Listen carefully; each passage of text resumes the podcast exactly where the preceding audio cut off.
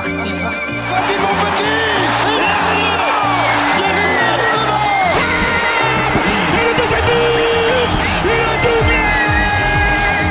Magnifique Le but Derrière, du gauche, le.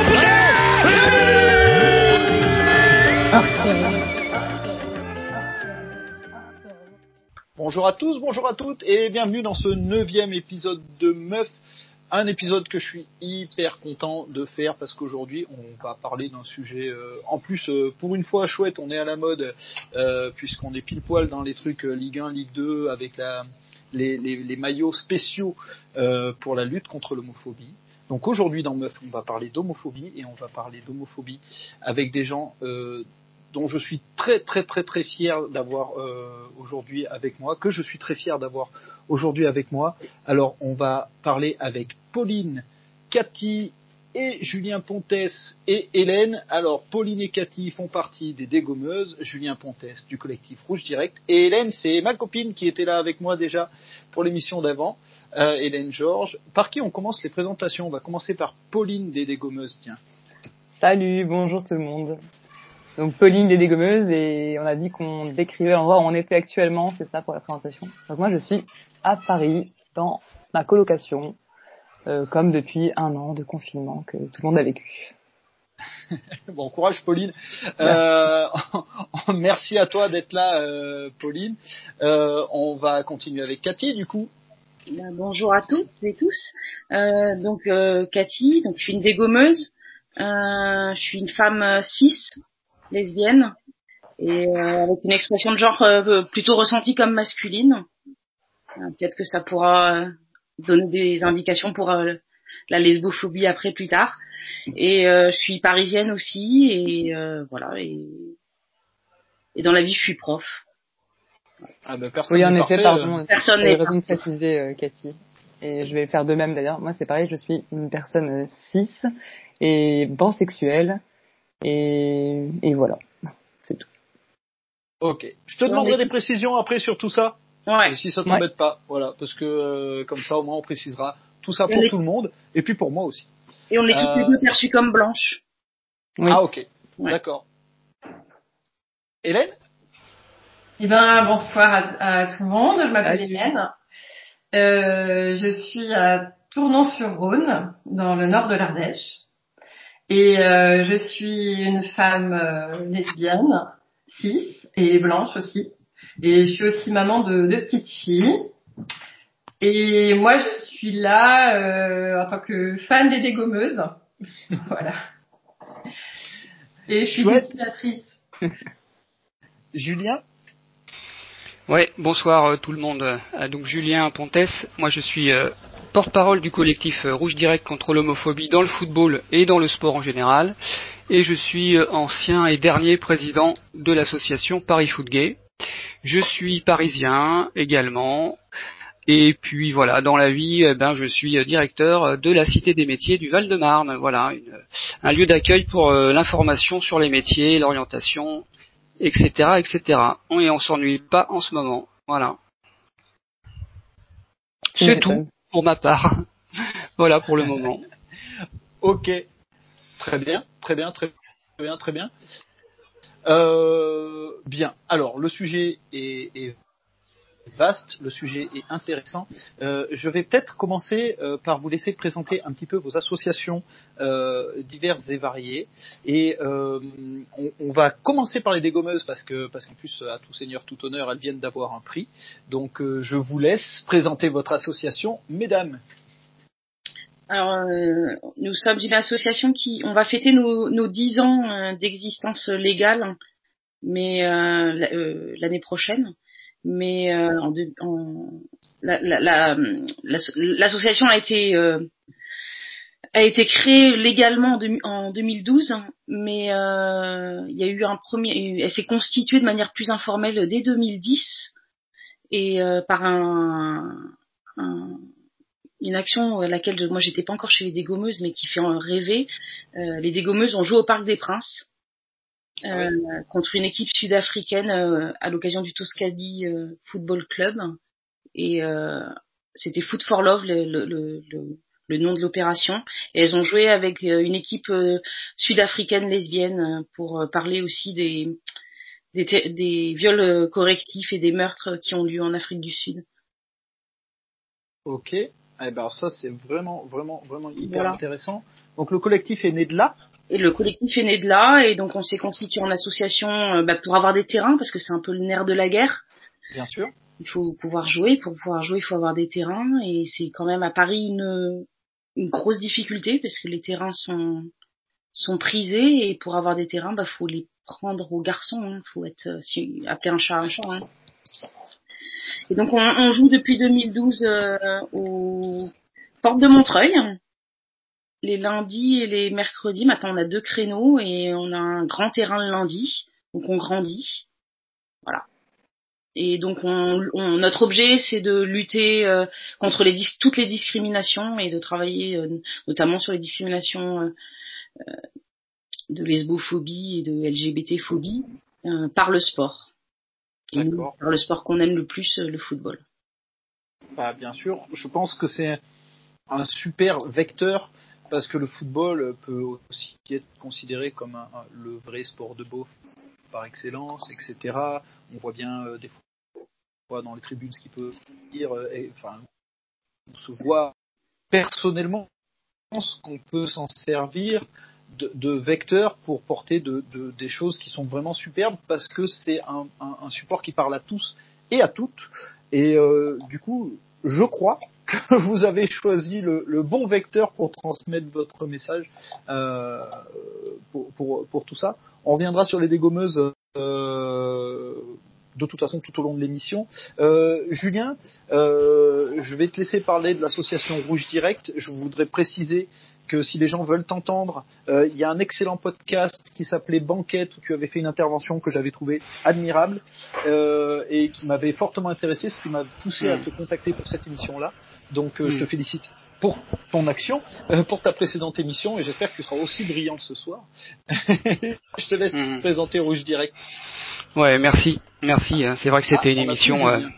Ah, tu, vous m'entendez? Allô, allô? On t'a, on t'a très très mal. Allô? Allô, vous m'avez pas bien alors Je vous ai pas bien non plus. Ouais, on t'entend mieux là. Ouais, désolé pour le problème de connexion. Est-ce que ça va mieux, Mathieu Y a pas de souci. Oui, ça va mieux, ça va mieux. D'accord, vous me dites hein, quand euh, vous me faites un signe euh, si jamais. Euh, ça marche. voilà. Donc ouais. Du coup, moi, je suis très très très content de pouvoir échanger grâce à toi avec les dégommeuses qu'on suit de très très près depuis longtemps. Euh, l'histoire de l'équipe sud-africaine, ça me rappelle de grands souvenirs aussi, vu qu'on était ensemble à ce moment-là. Euh, c'était la journée du respect au Parc des Princes, et euh, on a pu rencontrer les dégommeuses et l'équipe sud-africaine à cette occasion. voilà, donc nous, le collectif Rouge Direct, on n'est pas constitué en association. on est pour la plupart issus du Paris Foot Gay. Le Paris Foot Gay, il a travaillé sur les questions d'homophobie entre 2013 et 2015. Et en 2015, on a considéré que euh, le combat était devenu un petit peu trop compliqué pour nous. On assistait euh, à quand même pas mal de recul sur les questions d'homophobie dans le football et euh, notamment un des engagements des instances du foot, Fédération française de football et Ligue de foot professionnelle, contre lesquelles on continue à, à batailler pour au moins faire reconnaître les discriminations homophobes. Mathieu, vous êtes encore là? Allô, allô? Oui, oui, on t'entend. ouais. Désolé. Euh, voilà. Donc, euh, en 2015, euh, le Paris Foot Gay a cessé ses activités et on a pris une année pour se ressourcer un petit peu parce que on avait besoin de souffler. On constatait des reculs qu'on avait du mal à accepter et on est reparti à l'attaque euh, en fin de l'année 2016 euh, sous la forme d'un collectif. Ah, vous m'entendez plus? C'est bon. C'est bon, c'est bon, c'est revenu. ok, on s'est reconstitué en collectif à la fin de l'année 2016 parce que euh, on avait quand même beaucoup travaillé le sujet, on n'avait pas envie de laisser ce travail en l'état et on avait envie de poursuivre le combat. Et du coup, on est reparti sous la forme plus réduite d'un collectif, avec euh, aussi euh, l'envie de porter euh, les affaires d'homophobie euh, devant les tribunaux, parce que on s'est dit que c'était la seule chose qu'ils comprenaient. donc on s'est démerdé, on a fait un crowdfunding pour payer un avocat, et puis on a mis en demeure la Ligue de foot professionnelle de sanctionner les chants homophobes dans les stades, ce qu'elle ne faisait pas. Donc on a réussi à faire condamner, euh, à mettre la pression sur la ligue pour faire condamner euh, des, des, chants homophobes. Euh, le premier à Lens et puis le deuxième à Grenoble. Et là nous sommes en procédure encore contre la Ligue de foot professionnelle parce qu'elle n'a pas sanctionné des chants homophobes au Parc des Princes contre l'équipe de l'OM. Donc voilà, un petit peu euh, notre côté offensif, action en justice, et puis on fait aussi, euh, là on a fait un, on a réalisé une vidéo pour le 17 mai avec euh, Eric et Quentin, et puis le magazine de SoFoot pour de nouveau dénoncer les reculades des instances du foot, du ministère des Sports, etc., etc. sur ces questions. On est très mécontent on est très remonté et on continue le, combat encore de, toutes nos forces. Voilà, en gros. Alors, ça c'est top parce que euh, moi c'est ce que je disais un petit peu euh, tout, à l'heure euh, de ma vision. Enfin, moi c'est ce que je disais avant qu'on commence à enregistrer. Je suis le plus mal placé là pour parler de ce sujet étant un homme hétéro et, en plus blanc. Euh, c'est vrai que la discrimination, je la vis, euh, on va dire pas ou très peu. J'ai de la chance de, de, tout ça. Et, ce que je trouve intéressant quand tu parles de recul, Julien, c'est peut-être avant tout cette banalisation. Euh, tous ces noms d'oiseaux qu'on va entendre dans les tribunes, euh, qui font entre guillemets, les mecs vont, vont, te dire que ça fait partie du folklore local, mais c'est pas du folklore, c'est aussi grave ce qui se passe. Et je pense que 80, 18% des, des gars dans ces tribunes-là ne se rendent pas forcément compte qu'ils sont en train de blesser des gens, qu'ils sont en train de faire du mal et que ce qu'ils font est grave. Je sais pas ce que tu en penses. Ouais, alors c'est étrange, tu vois ce que je veux dire. Je vois très très bien ce que tu veux dire et euh, je rassure les dégommeuses, je ne vais pas monopoliser la parole, ça me ça me serait insupportable de, de trop parler, euh, j'ai envie de les écouter. Euh, cependant, oui c'est vrai, euh, il y a un manque de prise de conscience euh, du mal que euh, provoque l'injure homophobe. moi, je suis gay, je sais ce que c'est depuis tout petit. De d'entendre tapette, PD, tarlouse, tante, etc. Ça fait très mal. Il y a une enquête qui est sortie là aujourd'hui de Santé publique France qui montre à quel point c'est un problème de santé publique l'homophobie, avec des taux de suicide beaucoup plus importants, fois 2, fois 3, ça dépend des enquêtes. Donc euh, le constat est catastrophique. Et euh, bon, ils ont un peu le culot de dire qu'il manque un petit peu d'indicateurs, il manque un peu d'indicateurs, il manque euh, les enquêtes sont un peu anciennes, etc. Mais que font-ils? C'est à eux aussi de recenser les, les, phénomènes d'homophobie. C'est à la Fédération française de football, à la Ligue de foot professionnelle, de mettre en place des observatoires, des recensements sur ces actes, pour avoir un peu un état des lieux. c'est pas évident de savoir ce que c'est que l'homophobie. Moi, je suis blanc. Le racisme me dégoûte profondément, euh, mais par contre je l'ai pas vécu. Euh, mais ça m'empêche pas d'être solidaire avec euh, toutes les luttes. Et là, je rejoins vraiment, vraiment le combat des dégommeuses pour les migrants, etc. Je sais qu'elles ont des prises de position formidables là-dessus. voilà, juste une précision importante. dans le collectif Rouge Direct, nous sommes à la fois des gays et des hétéros. Voilà, parce qu'on n'a pas la même sensibilité. Moi, personnellement, je monte très vite dans les tours quand j'entends PD, tapette, enculé. Voilà.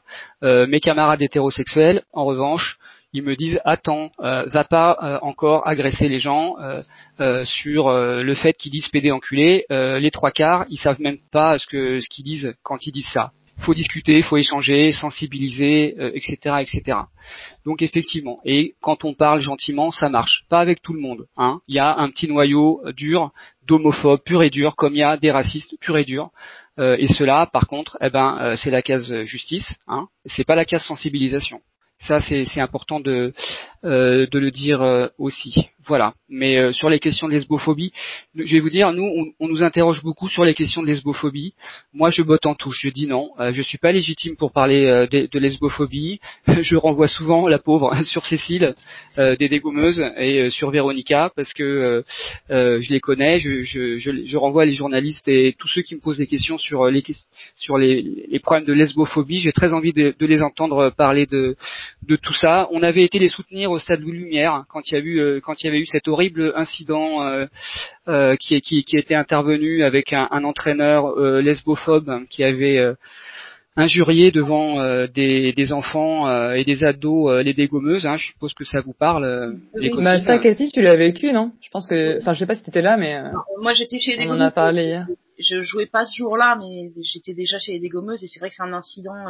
Ouais. Je veux dire, c'est le, le, le, seul incident direct qu'on ait vécu lesbophobe pur et dur, enfin, tel qu'on, l'agression en fait, c'est pas un incident, c'est une agression, puisque c'est. Et, c'était quoi exactement? Euh, C'était c'était un c'était on allait on rentrait sur le pour euh, prendre notre terrain, notre notre créneau puisque c'était notre heure et le alors ça c'est quelque chose qui est très récurrent c'est-à-dire que prendre le créneau alors euh, c'est pas des lesbiennes là c'est du sexisme hein, c'est une femme qui doit prendre son créneau pour jouer au foot en tout cas à Paris euh, c'est toujours une bagarre quand il faut faire sortir les garçons qui sont eux sur leur terrain et qui ne veulent pas sortir.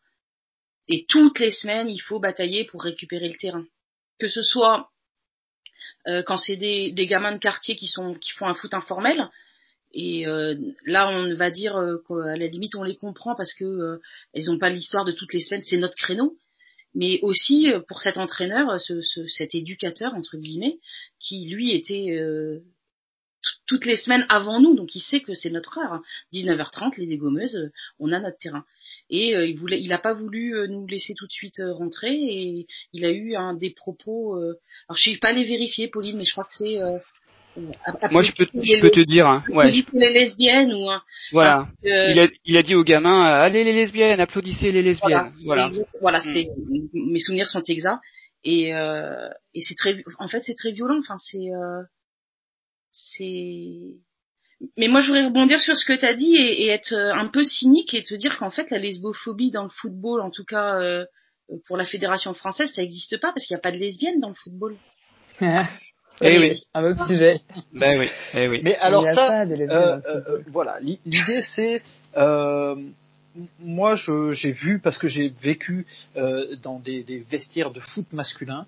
Euh, je, je, je pense que ça devait être terriblement difficile pour certains camarades gays que, que, que j'ai pu avoir dans ces vestiaires-là de se dévoiler comme gays, de, de pas forcément, pas, euh, mais de, se vivre comme gay à ces moments-là, euh, dans un vestiaire de garçon, ça doit être très compliqué. Qu'est-ce qu'il en est euh, par rapport à la lesbophobie, par rapport à un vestiaire féminin, puisque déjà que le foot féminin, on en parle très très peu, on a donc très peu d'infos. Alors là, la lesbophobie dans le milieu du foot féminin, je pense qu'on est, on est sur du, du, du, zéro information. Je pense qu'on doit pas, enfin, je pense que personne s'en occupe réellement en fait. Enfin, à part des collectifs comme les vôtres qui vont euh, euh, montrer, être là, être présent et, et, et faire de la présence. Euh, voilà, co comment comment ça se passe? Enfin, comment ça se passe? La question est ouverte en fait. En, fait, on peut réfléchir que au climat, imaginer un climat, puisque je pense que les, les lesbiennes footballeuses euh, de, rang international euh, out, euh, ben, qui sont en activité une, Pauline qui, est la gardienne de l'équipe de France à l'heure actuelle, et puis ex-international, mais ça se compte sur les doigts d'une main, je pense que. Mais j'ai l'impression qu'il y a plus de, de facilité peut-être pour une femme à, à, à s'afficher entre guillemets comme lesbienne que pour un homme dans le foot. Moi, je je je, je sais pas. Est-ce qu'il y a vraiment euh, parce que justement, j'avais l'impression que ces derniers temps, on avait eu beaucoup d'out euh, chez, chez les filles. Mathieu, à l'étranger. Alors ouais, c'est à l'étranger, oui, à l'étranger, pardon.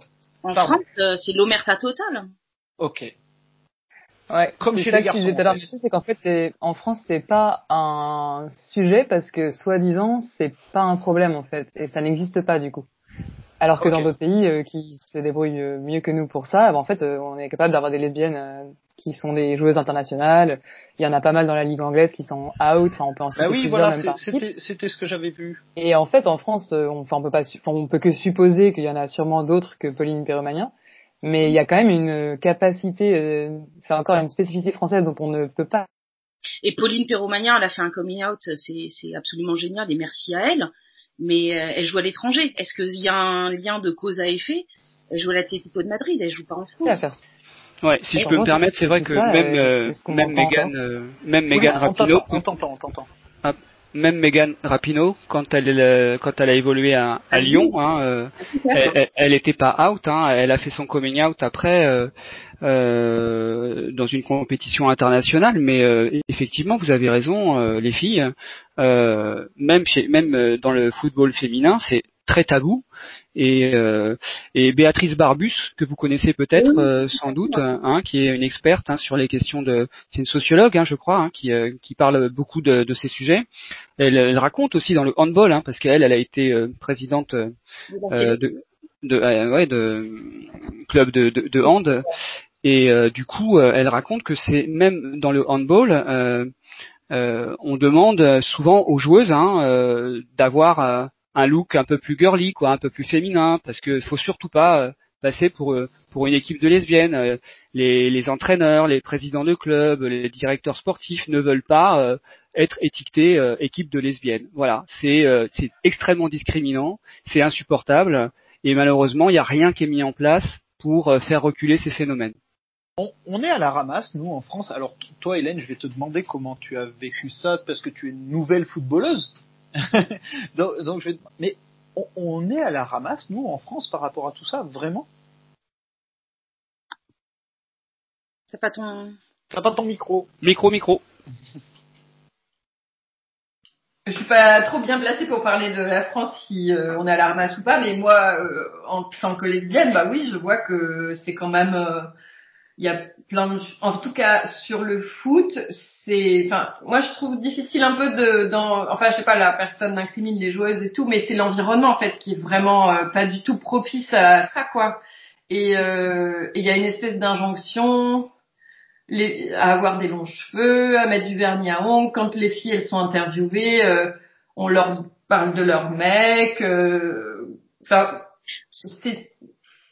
ça c'est c'est quand même euh, en effet un peu particulier euh, à la France, je crois, mais les dégommeuses sauront mieux dire que moi. Bah, en effet, enfin, je trouve que tu as raison, Hélène, de pointer du doigt que c'est un peu des, euh, des injonctions. Et je pense que ce qui est, euh, justement, c'est, comme tout ce qui est systémique, c'est insidieux, c'est-à-dire que, euh, plus que pour encore l'homophobie, parce que l'homophobie, c'est vrai que tu disais tout à l'heure, Julien, que oui, les insultes homophobes, c'est ce qu'on entend le plus dans les stades et tout ça. Et je pense que l'homophobie, bizarrement, a plus de coups de projecteur que la lesbophobie, en fait. Et enfin, c'est pas si bizarre que ça, parce qu'encore une fois, comme ça concerne des mecs, bah, ça a plus de coups de projecteur. Enfin, c'est, juste, euh, l'ordre des choses quoi mais euh, mais oui en effet enfin si j'avais compris il y avait une histoire de euh, d'interview des joueuses pour la Coupe du Monde je crois 2015 euh, où en fait on leur avait demandé euh, de enfin c'était presque je sais pas si ça avait été très un peu sexualisé mais c'était vraiment bizarre elles ont demandé d'être d'être presque féminisées pour euh, bien montrer qu'en fait l'attrait du foot féminin c'était qu'on allait voir euh, des des zouzes euh, stylées sur le terrain. Et stylé ça voulait dire féminine en fait. Parce que dans la tête euh, du, du mec cis qui va regarder le foot féminin bah en se mettant à leur place il- je pense à la fédération ils se disaient ce qui va attirer du public du coup masculin ça va être des filles féminines. Et c'est ça en fait qui qui est le problème de fond quoi. C'est Ah. ne pas accepter qu'il y ait qu'il y ait des, des footballeuses qui soient toutes euh, diverses comme exactement dans le monde en fait parce que qui est-ce qui correspond Ah, vraiment aux critères? Personne. Peut-être juste avant qu'on aille un tout petit peu plus loin, euh, je vais vous demander quelques précisions euh, pour, pour l'agriculteur bourru que je suis. Ah ouais, Euh, qu- qu- quand tu parles de 6, euh, ah pardon c'était systémique euh, ok.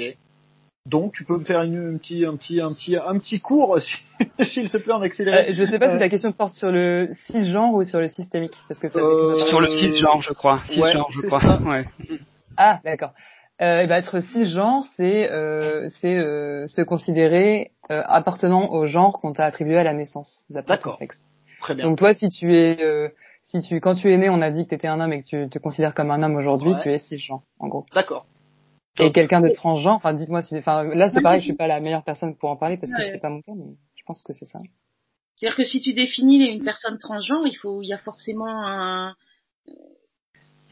il faut, comme euh, le- les personnes homosexuelles, il y a des hétérosexuels, c'est-à-dire que t'as t'as toujours, euh, Mm. tu peux pas euh, focaliser que sur une, euh, que sur une partie de la population. Donc s'il y a des personnes transgenres, il y a des personnes cisgenres. Si des personnes ne sont pas, euh, et moi je voudrais revenir sur le, sur euh, si, on est bon avec le euh, Oui, oui, on, on est parfaitement bon. Je, je voulais des, des précisions parce que ce que j'aimerais, c'est que c'est surtout que cette émission puisse être comprise et que accessible. tous vos termes soient compris par tout le monde. Parce que je pense que c'est vraiment important. Je pense que le sujet, alors encore une fois, euh, comme le disait très bien tout à l'heure euh, Julien, euh, il n'est pas étranger et pourtant le racisme le dégoûte. Euh, et, et moi j'ai vraiment envie qu'aujourd'hui on puisse euh, poser ce sujet et qu'il soit compris par tous. Voilà. Après que les gens n'ont pas envie d'adhérer, ça c'est leur choix, mais que euh, c'est puis c'est comme ça, mais qu'au moins ils puissent pas euh, avoir l'excuse de ne pas avoir compris. Tout à fait. Non mais tu fais bien de te redemander. J'ai appris le terme cisgenre à mes parents pas plus tard que hier, donc euh, en effet. D'accord. Eh ben j'ai pris un énorme coup de vieux, merci, c'est hyper gentil. Non, ils sont jeunes, ils sont jeunes. Moi, je voudrais rebondir sur ce que disaient euh, Hélène et, et Pauline sur le sur le l'aspect euh, sur l'injonction euh, en France euh, faite aux footballeuses euh, euh, médiatisées, euh, donc euh, professionnelles, euh, donc de grosso modo de Lyon, de, du PSG, euh, de Bordeaux, de Montpellier et un petit peu de Juvisy. Paris FC, ouais, ouais. Euh, cette injonction à la féminité, euh, elle est vraiment franco-française. Si tu regardes, alors euh, moi je fais partie de ces gens qui ont eu des panini depuis toute petite, enfin euh, même euh, la coupe du Monde- dès la Coupe du Monde 82, des, les panini des garçons et depuis quelque temps il y a des panini pour les pour les coupes du Monde féminines. Euh, donc j'ai les deux dernières éditions et si tu regardes, bah, chez les Australiennes, t'as des t'as des des joueuses qui sont coiffées comme moi. Si tu regardes euh, les néerlandaises, euh, t'as des joueuses qui sont coiffées, euh, qui sont complètement euh, tondues ou qui ont des. Enfin, tu n'as pas Il y a que. Shanice. Il y avait Shanice. Van de Seden qui, qui, euh, qui, qui est un, un bon exemple de ça, et qui est en plus qui est une joueuse fabuleuse et Totalement. Et euh, en France, en revanche, il faut avoir euh, les cheveux longs et la queue de cheval, quoi. Comme on si. est, on est toujours un peu que- rétrograde finalement. mais est-ce que dans la société, toutes les femmes sont coiffées comme ça?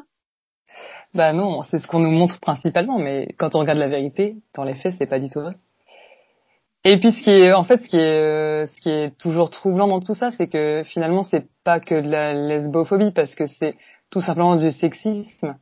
Euh, Enfin, c'est du sexisme parce que c'est à chaque fois le corps des femmes qu'on va critiquer, qu'on va remettre en question, qu'on va remettre en cause.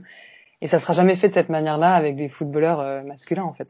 Alors, Donc, euh, ça, comme pour plein de sujets de, Ouais, de parce que ça c'est vraiment intéressant. C'était ce que me disait Julien euh, quand on s'est eu au téléphone. Je, je, je divulgue les secrets, Julien. Désolé. Ouais, quand on s'est eu au téléphone, euh, Ju- Julien a dit, euh, bien sûr que nous, en tant que gays, on subit la discrimination, etc. Et il m'a dit, et encore, je suis pas une femme. Alors, imagine la lesbophobie. Et, et, Bah ouais. et alors, euh, c'est vrai ce double obstacle-là euh, par rapport à vous, ce que vous vivez, c'est-à-dire qu'il y a déjà l'obstacle entre guillemets d'être une femme, plus l'obstacle d'être lesbienne. Euh, ça se cumule tout ça? Ouais, c'est c'est la double peine, hein, comme on dit. Hein. Ah ouais. Ouais, bah c'est ce qui s'appelle euh, dans les combats féministes l'intersectionnalité. Et alors imaginez si vous êtes en plus euh, noir et Oh là transgenre. là, oui, bah ouais. bah voilà. Et, végé- et végétarienne. Et alors Voilà. là, c'est euh, bingo. Mm. Et évidemment, c'est, enfin, quand on parle de tous ces combats-là et toutes ces luttes, c'est comme l'homophobie pour tout à l'heure. C'est, enfin, juste pour préciser, c'est pas pour dire que on subit tous la même chose et jamais de la vie on dira qu'en tant que lesbienne on subit la même chose qu'une personne noire, par exemple, parce que les discriminations sont pas du tout les mêmes. Par contre, je pense que les luttes se recoupent. Et, Ah oui. euh, et dans l'homophobie de ce que disait Julien tout à l'heure, en fait, c'était hyper intéressant ce que tu disais sur le fait que les mecs hétéros des- de l'équipe dont tu faisais partie, je crois, Mm, mm. euh, parfois ils, ils- ils étaient plus dans euh, dans euh, l'idée qu'il fallait calmer le jeu, que c'était pas si grave, qu'une insulte homophobe ça peut être relativisé, tout ça. Et en Ouais, fait, le jour ouais. où on aura gagné, c'est, je pense, le jour où les gens qui font partie des privilégiés se dresseront aussi dans ces moments-là, quoi. Mais- Oui, c'est c'est vrai Alors, que enfin, je sais pas ce que vous en pensez, mais moi, en tout cas. euh, ouais. Bah, moi, moi, bah, un petit, vas-y. euh, désolé, désolé, désolé, désolé. Je- parce que pour venir aux sources de tout ça, euh, moi avant, j'ai eu une, une première vie où j'ai été éducateur, euh, que ce soit dans les quartiers, que ce soit avec les personnes handicapées, que ce soit euh, plein de choses. Euh, Est-ce que euh, ça, finalement, euh, quand on dit ils se rendent pas compte des insultes, etc. Est-ce que peut-être qu'à l'école, on ne devrait pas enseigner l'empathie aussi, tout simplement Euh, c'est- C'est-à-dire que c'est chouette, hein, les théorèmes de Pythagore, et, etc. C'est formidable. Mais est-ce qu'à un moment, ces enfants-là, on les met dans des conditions d'accepter et de comprendre les autres quels qu'ils soient, parce que ce que disait Julien quand il dit moi euh, je suis pas noir et pourtant le racisme me fait vomir, c'est simplement de l'empathie finalement ça. Voilà, l'école, euh, alors là, je, je prends ma casquette de, de, de prof et de... Ah oui, je suis référente en plus lutte LGBT-phobie euh, dans mon lycée depuis peu. Euh, tout ça pour dire que l'éducation nationale maintenant met des référents et commence à travailler là-dessus et commence à, à se rendre compte que euh, l'homophobie est un enjeu aussi à l'école et que euh, bah, faut être honnête, euh, t'as des insultes qui sont recadrées immédiatement et c'est normal de les recadrer immédiatement dans une cour d'école. Une insulte antisémite va être recadrée immédiatement, une insulte raciste va être recadrée immédiatement. Euh, un sale PD va pas être recadré forcément immédiatement par tous les adultes. Et c'est un chemin qu'il faut. On travaille dessus et je pense que l'éducation nationale euh, commence à, à y réfléchir en tout cas. Et effectivement, et effectivement, euh, il faut réfléchir à euh, revenir à la source. Pourquoi tu veux insulter? Pourquoi tu veux faire mal Et qu'est-ce que tu attaques euh, avec ton insulte? Parce que l'insulte, l'objectif, c'est de, c'est de faire mal. Hein. Ouais, c'est c'est Ouais, c'est c'est c'est juste. Euh, oui. important, c'est les représentations pour les enfants, d'exister en fait. Et c'est pour ça que, en tant que femme, en tant que lesbienne et aussi en tant que maman de deux petites filles, moi je suis hyper contente que les dégommeuses elles existent parce que c'est hyper chouette de voir euh, des femmes, des lesbiennes qui font des trucs cool et qui sont présentes et qui, en plus les dégommeuses elles ont une façon de militer euh, en faisant des actions qui sont aussi un truc euh, hyper réjouissant, hyper joyeux et hyper porteur.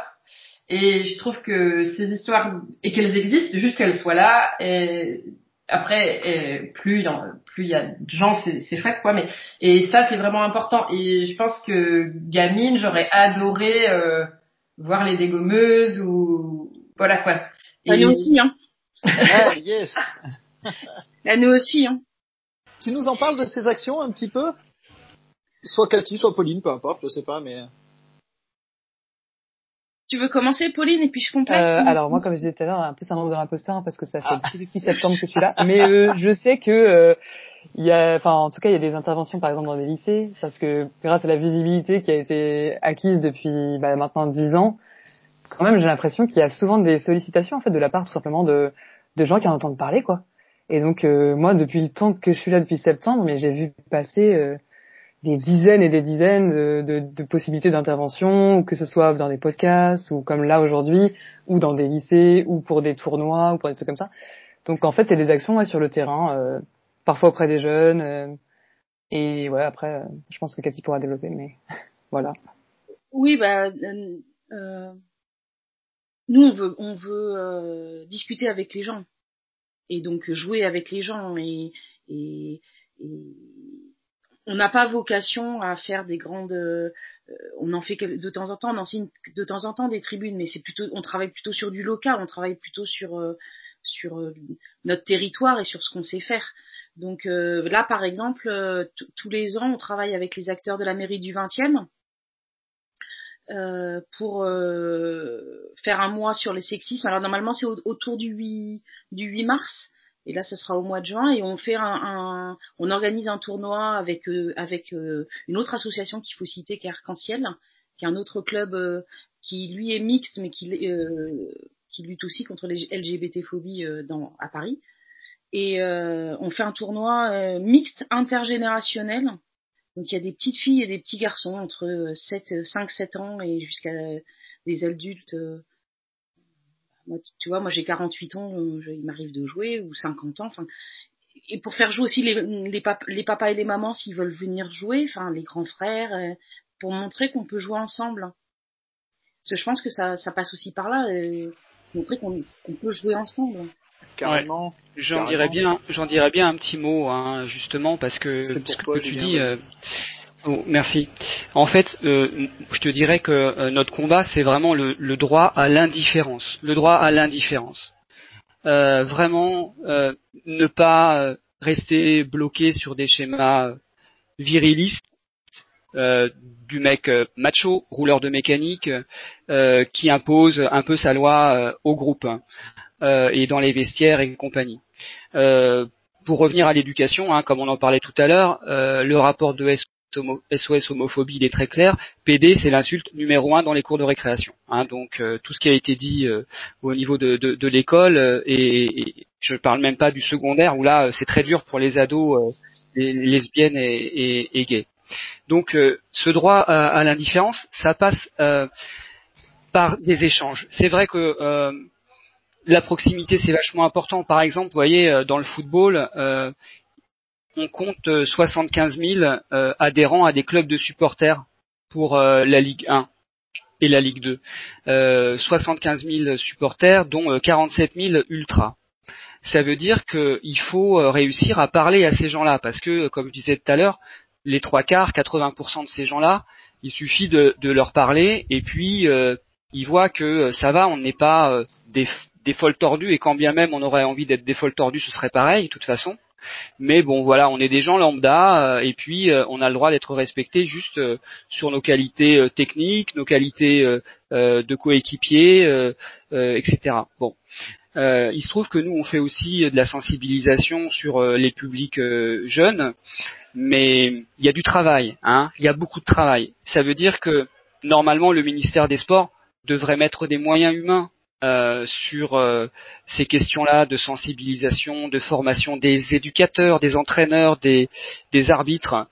Nous, évidemment, qu'on ne cessera jamais d'être en colère euh, quand on voit le manque de moyens qui sont mis sur le terrain. la Ligue de foot professionnel, on en parle, les droits de, retransmission de télévision.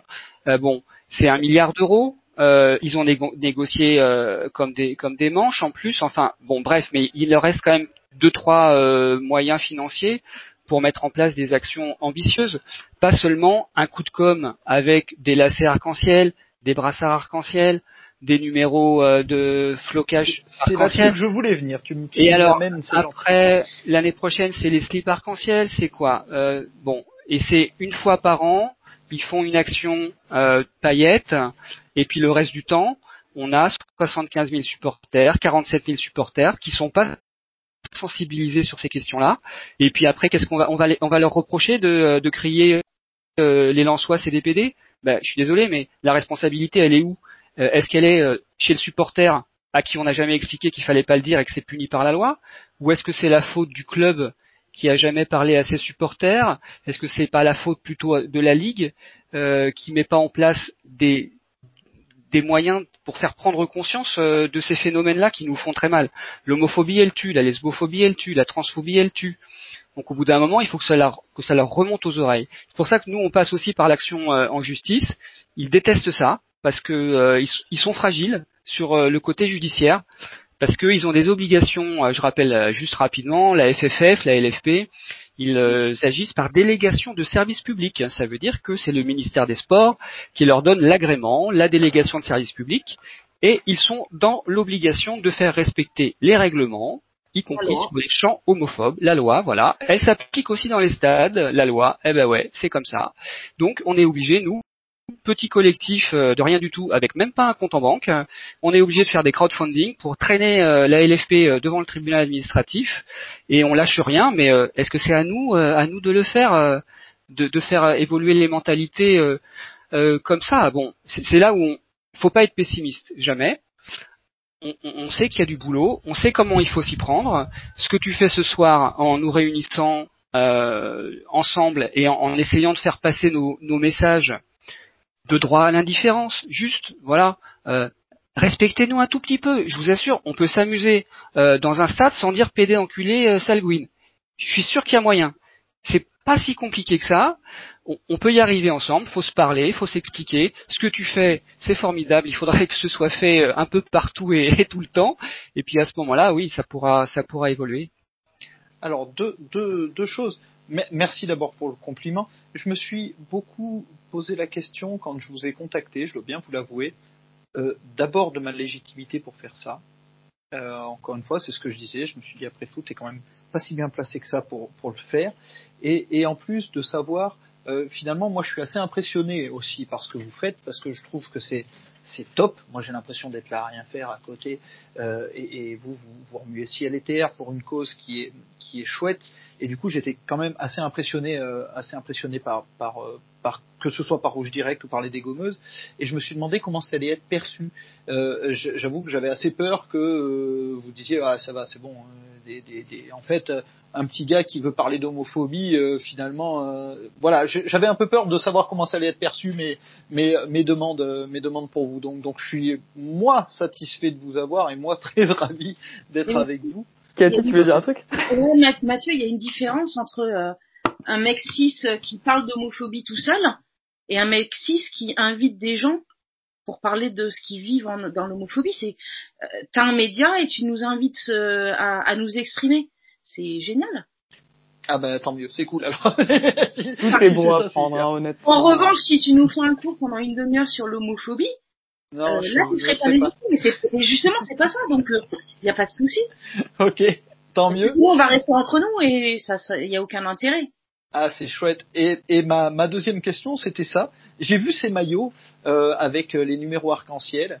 Alors euh, d'abord moi esthétiquement j'ai trouvé ça joli, je trouvais ça super chouette les, enfin, les, numéros.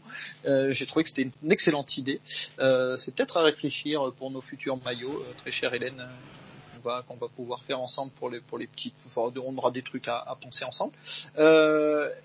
alors là c'est pareil, je me suis dit tiens qu'est-ce que c'est? C'est bien parce que finalement euh, peut-être que bah moi par exemple bon ma, fille était au courant pour l'émission je lui ai parlé des dégommeuses on a un petit peu discuté elle est allée voir elle a 12 ans donc euh, voilà elle se renseigne sur les choses j'ai trouvé ça très bien mais quand on a regardé le match ensemble elle m'a dit tiens papa regarde les numéros ils sont pas ils sont pas comme d'hab et j'ai dit bah tu vois regarde justement on est on ce, ce, ce drapeau là a une signification ces couleurs là une signification donc on en a parlé alors quelque part je me suis dit bah finalement ils ont un peu réussi leur coup. Ça fait que moi j'en ai parlé avec ma fille. C'est déjà un, truc de bien.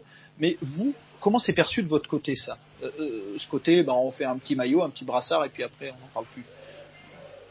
Moi je laisse euh, les dégommeuses parce que après moi je peux faire mon blabla, mais je préfère écouter les filles. Ouais. d'un côté, d'un côté, au moins ça se fait. Voilà. Mais maintenant, qu'est-ce qui est fait aussi à côté pour que pour que euh, les footballeuses lesbiennes euh, professionnelles aient envie de, de se vivre totalement, euh, que il y ait plus de petits Wissem qui arrêtent le football parce qu'ils sont gays et qu'ils n'arrivent pas à, concilier les deux. comment on fait? Qu'est-ce qui est mis en place concrètement pour lutter contre l'homophobie? Du système et l'homophobie euh, autour euh, chez les, chez les spectateurs. Si c'est uniquement euh, un jour par an, on met un, un, un flocage euh, rainbow, bah c'est c'est c'est du pink washing, hein, c'est du rainbow washing. Si c'est le début d'une d'une réflexion et, et d'un travail un peu plus profond, ben tant mieux. Ouais, je peux dire juste un, petit mot à la suite. Bien sûr. tu vois, comment dire? Cette euh, histoire de maillot, moi j'entends hein, ce que tu dis Mathieu, c'est important euh, de l'entendre, de pas être trop critique, de, de, se dire que ça peut avoir un, impact. Mais finalement, ça arrive la semaine où Prenel Kimpembe, le joueur du PSG, voilà, il sort une injure homophobe, bande de tapettes, c'est filmé, il va devant euh, la commission de discipline de la LFP pour un tacle méchant, il prend trois matchs et la question de l'injure homophobe n'est même pas évoquée par la commission de discipline. Donc là, on voit qu'il y a vraiment euh, une hypocrisie qui, qui, moi, me met très en colère, mais bon, euh, c'est mon problème. On essaye de, de faire quelque chose de constructif avec cette colère, mais on prend vraiment les gens pour des imbéciles. Et on, voit, on voit même Wissem Belgassem, euh, qui a fait son, son livre témoignage récemment, il, appelle ça des opérations à deux balles parce que lui, euh, il a été dans les vestiaires euh, euh, où il a souffert de l'homophobie et du machisme. Alors, ok, on peut se dire que c'est pas si mal parce que ça peut faire discuter dans les familles et ça, il faut l'entendre. Moi, je le reconnais. Enfin, il faut, il faut savoir l'entendre. Moi, je pense pas que c'est à la hauteur, à la mesure du problème. Voilà. Euh, c'est du pink, c'est du pinkwashing, c'est c'est ce qu'on appelle du, du, rainbow washing, un peu de communication une fois par an.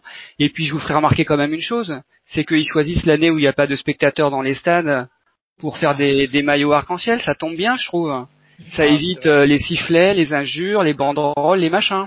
C'est tellement, hypocrite. C'est vrai. Mm. Peut-être que mais par rapport à l'hypocrisie, on a vécu des trucs cette année. Alors je sais pas, peut-être c'est moi qui me scandalise de tout, mais honnêtement, euh, alors le, le côté euh, tous les joueurs avec le Black Lives Matter qui était un très beau mouvement. Ah bah je voulais en parler justement de ça. Ah les joueurs qui se mettent à genoux, poing en l'air, etc. Et puis euh, Neymar qui est filmé en train de dire chinois de merde à, à Sakai.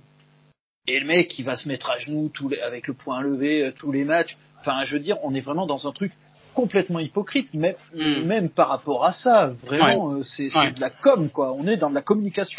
Ouais, Alors, en fait, Neymar a une petite casserole d'homophobie hein, euh, sur les réseaux Aussi, oui, bien sûr. Une grosse, grosse casserole. Une ou deux, ouais. Une ou deux. Ouais. Mais, mais ouais, pour rebondir sur le, le drapeau arc-en-ciel, euh, en effet, moi, c'est exactement ce que, c'est à quoi ça m'a fait penser, c'est ceux qui ont mis des carrés noirs pour le 2 juin sur Instagram. Il y a eu tout ce mouvement-là juste après la mort de George Floyd l'an dernier parce que c'était une manière de montrer qu'on était euh, antiraciste. Et en fait, en effet, enfin, c'est vrai que tout le monde peut le faire, de mettre un petit brassard arc-en-ciel ou de mettre un petit carré noir sur Instagram. C'est peut-être important pour la visibilité, donc euh, voilà, hein, bon, pourquoi pas, pourquoi pas. Mais euh, mais honnêtement, non, c'est pas ça qui fait changer les choses. C'est un peu ce qu'on disait tout à l'heure. C'est c'est beaucoup plus par l'éducation et par la visibilité et aussi par la représentation en fait. C'est vrai que le jour où Kylian Mbappé il se met à genoux pour les luttes antiracistes, bah les petits qui voient ça à la télé, ça va leur parler quoi. Et si après ça, il y a un éducateur qui va leur dire sur le terrain que les comportements racistes n'ont plus leur place sur le terrain, bah il y aura euh, une double double dose de d'éducation quoi. Et en fait pour l'homophobie c'est pareil, sauf que euh, pour l'instant les joueurs et les joueuses, bah chez les joueuses, elles en parlent plus parce qu'il y a quelques lesbiennes qui sont, enfin quelques joueuses qui sont lesbiennes qui sont out. Mais c'est vrai que chez les joueurs euh, côté masculin, j'ai l'impression que c'est pas encore un sujet quoi. Je pense que sur ah, Instagram, sur les réseaux qui suivent les jeunes et tout ça, euh, ça, le jour où vraiment les joueurs prendront ça à bras le corps et qui commenceront à, à se positionner là-dessus, bah déjà pour les enfants qui les suivent, ça, ça fait une identification possible. Ce que disait Hélène tout à l'heure, en fait, on a besoin de, on a besoin de héros, on a besoin de héroïnes. Et nous, euh, Cathy, moi, mm. Hélène, on a grandi avec des héros masculins qui jouaient au foot, je pense. Et moi, quand je regardais le foot, bah, j'étais Zidane, quoi. Il fallait que bah, je me j'étais pas. Euh, ça change un petit peu, ça. Et ça, ça change clairement. Hein. Un petit peu. D'ailleurs. Oui. Ah ben si. Hein. Ah, oui, les, les filles commencent à avoir des modèles euh, entre Eugénie Le Sommer, Delphine Cascaro, ah, mais bien sûr, Amandine Henry. Et, et, ça, c'est, ouais, c'est, c'est. ouais, mais elles sont, pas, enfin, elles sont pas lesbiennes, enfin, elles l'ont pas dit qu'elles l'étaient, quoi.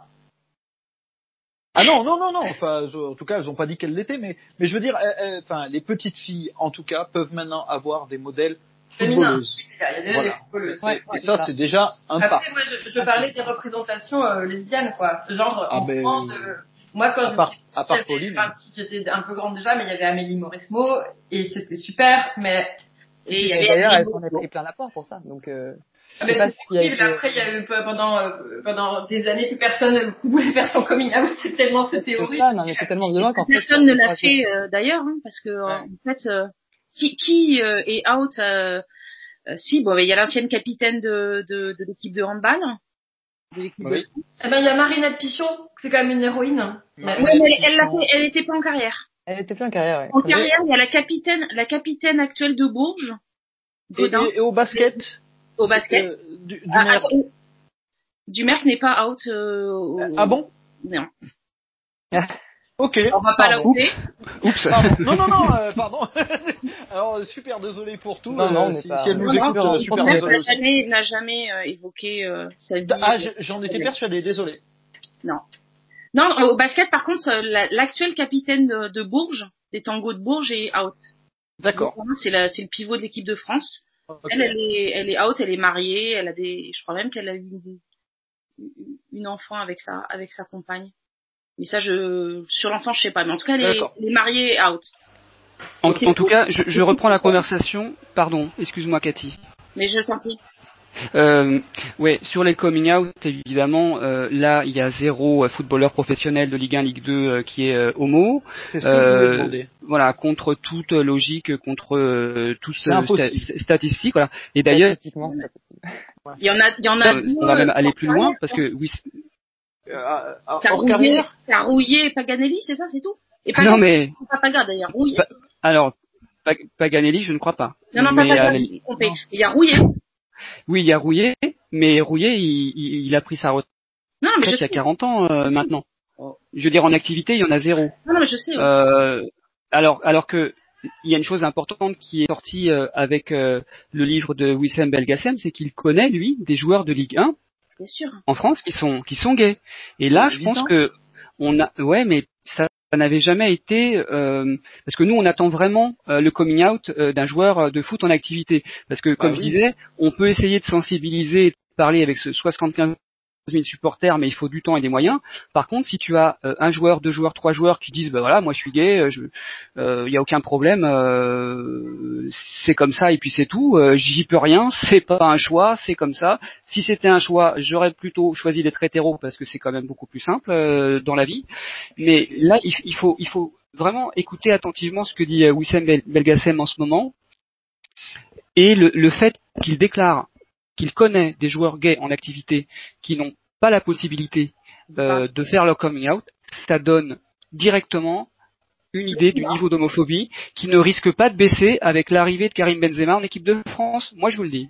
Mais le milieu du football aussi, même à tout petit niveau, est dur. C'est dur le milieu du foot. C'est c'est c'est c'est compliqué. Le, le football est dur parce que le football est éminemment politique aussi. Euh, le, football est, enfin moi je l'ai vécu là à tout tout tout tout, tout petit niveau simplement pour avoir voulu euh, changer de club et créer un pôle féminin. Euh, Enfin enfin voilà, j'ai vécu des trucs pas cool, euh, des pressions, euh, euh, des menaces, des, on est, on est dans des tout petits clubs, dans les plus bas niveaux de France. On peut pas descendre plus bas que nous. Un, peu Mm. plus bas que nous, il y a que les gars qui jouent pas au foot. Et encore, les mecs qui jouent pas au foot, je pense qu'ils rentreraient, certains nous mettraient des raclés. Donc, on peut pas aller plus en dessous. Et même à ce niveau-là, déjà, c'est compliqué.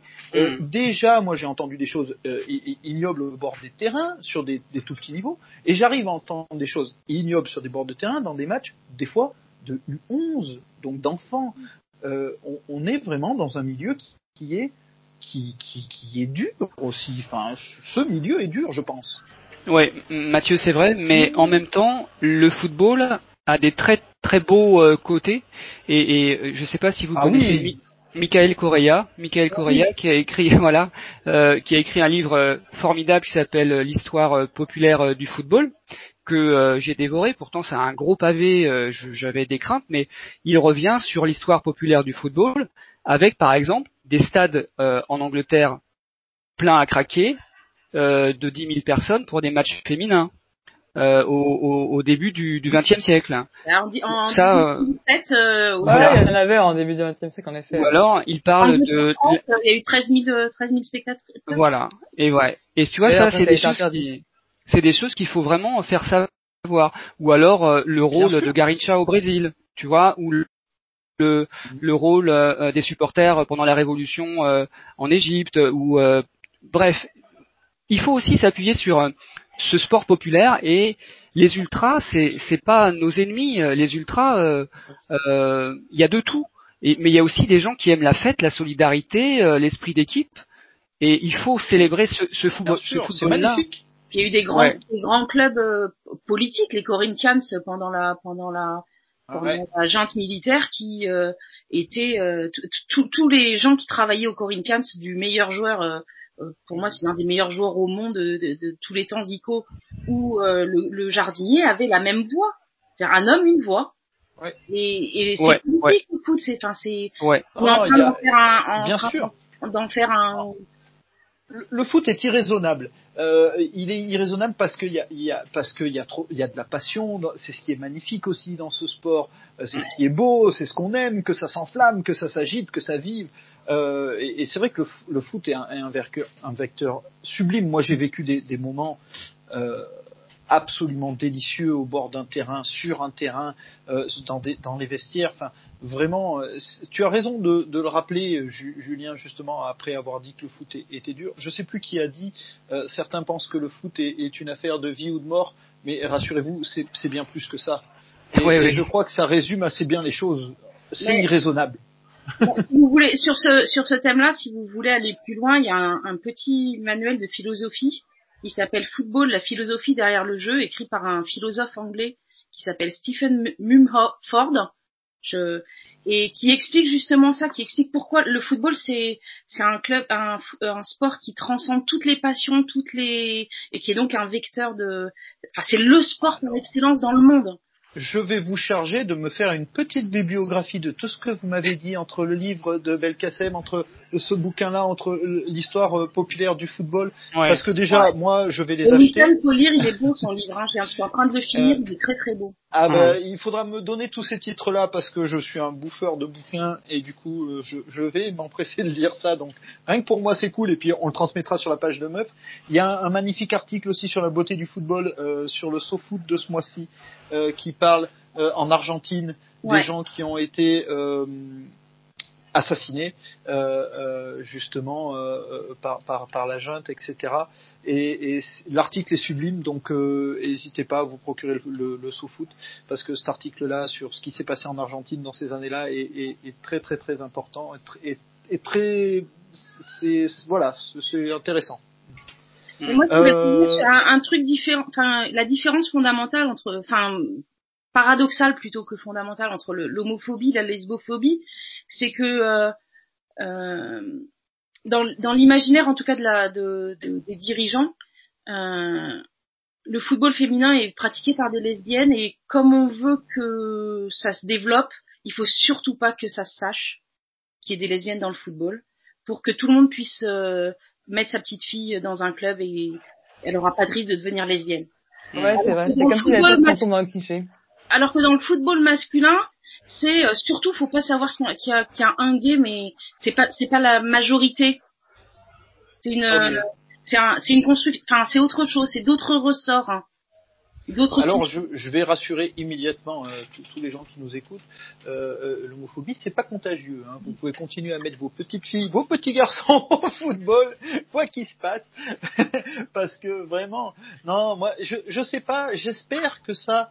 euh, Et ce sera pas un drame si c'est en train Ah, mais ce d'évoluer. que j'allais dire, en fait, c'est même pas une... Ce sera pas un drame. Enfin, c'est pas... Elle le vivra. Oui, oui, oui, euh, bah, oui, non, C'est tellement une chance pour elle. Ce sera même une belle chose C'est qui lui clair. arrivera. Pas hein. la promotion.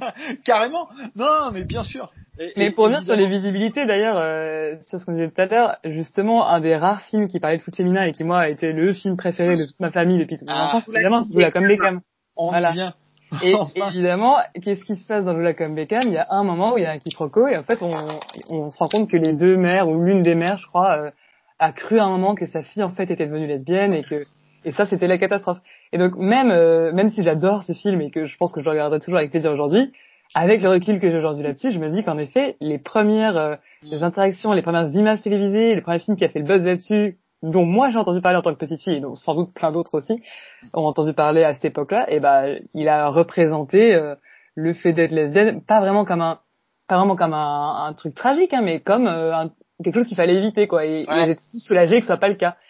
Donc encore une fois, c'est insidieux parce que c'est des c'est des petites euh, des petites touches comme ça par par petites touches de l'inverse du progrès en fait qu'on finit par devenir euh, bah, une société euh, homophobe, lesbophobe, trans, transphobe, etc. Est-ce que, est-ce que euh, parmi tout ça, il y a quand même des évolutions, des progressions Est-ce que on, peut aussi se dire que les choses évoluent? Moi, je vois en tout cas le football féminin beaucoup évoluer. Euh, cet après-midi, j'avais encore euh, 20 filles euh, de, tout âge euh, sur un terrain.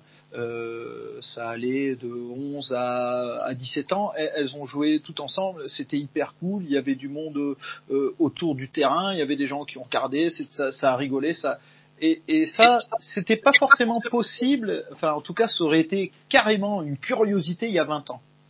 Que aujourd'hui, j'ai l'impression que c'était pas une curiosité, que c'était juste cool qu'il y ait des gens qui jouent au foot. Voilà. Bah, c'est clair que, enfin, je, peux intervenir là-dessus. C'est clair que c'est largement en train de changer et c'est quand même un peu ce qu'on disait tout à l'heure en off.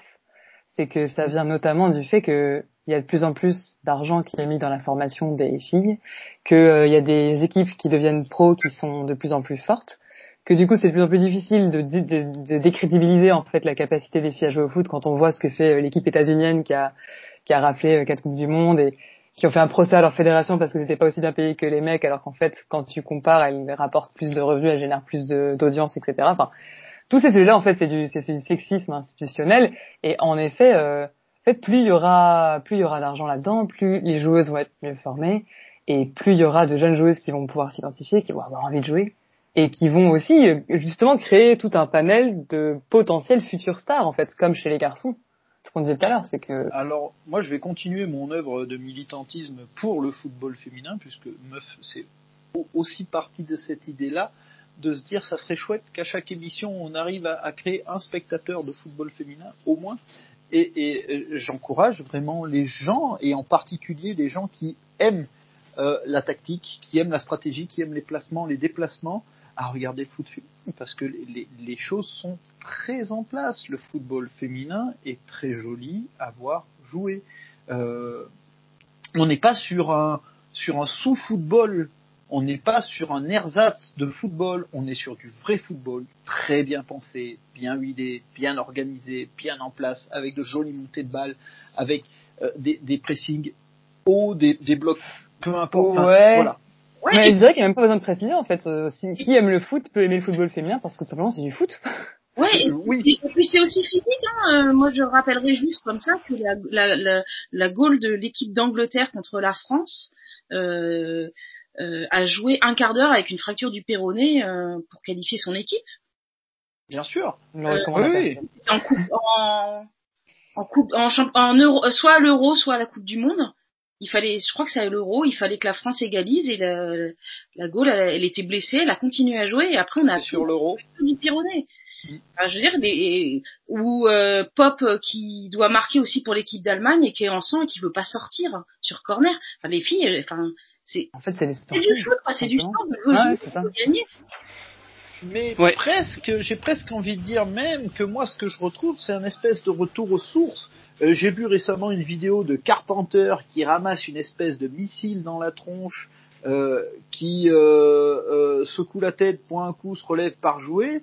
Et il y avait une comparaison avec Cristiano Ronaldo qui est effleuré et qui roule, qui roule, qui roule, qui roule, qui roule, qui roule. Et c'était très rigolo. Mais euh, est-ce qu'on revient pas un petit peu à cette base là du foot féminin où eh ben ça rentre, on joue, on continue de jouer, alors que justement mm. les enjeux du foot masculin font qu'on est obligé de surjouer chaque fois les blessures. Là, quand il y a plus de spectateurs, on les entend hurler, on a l'impression qu'ils sont toujours pété un truc.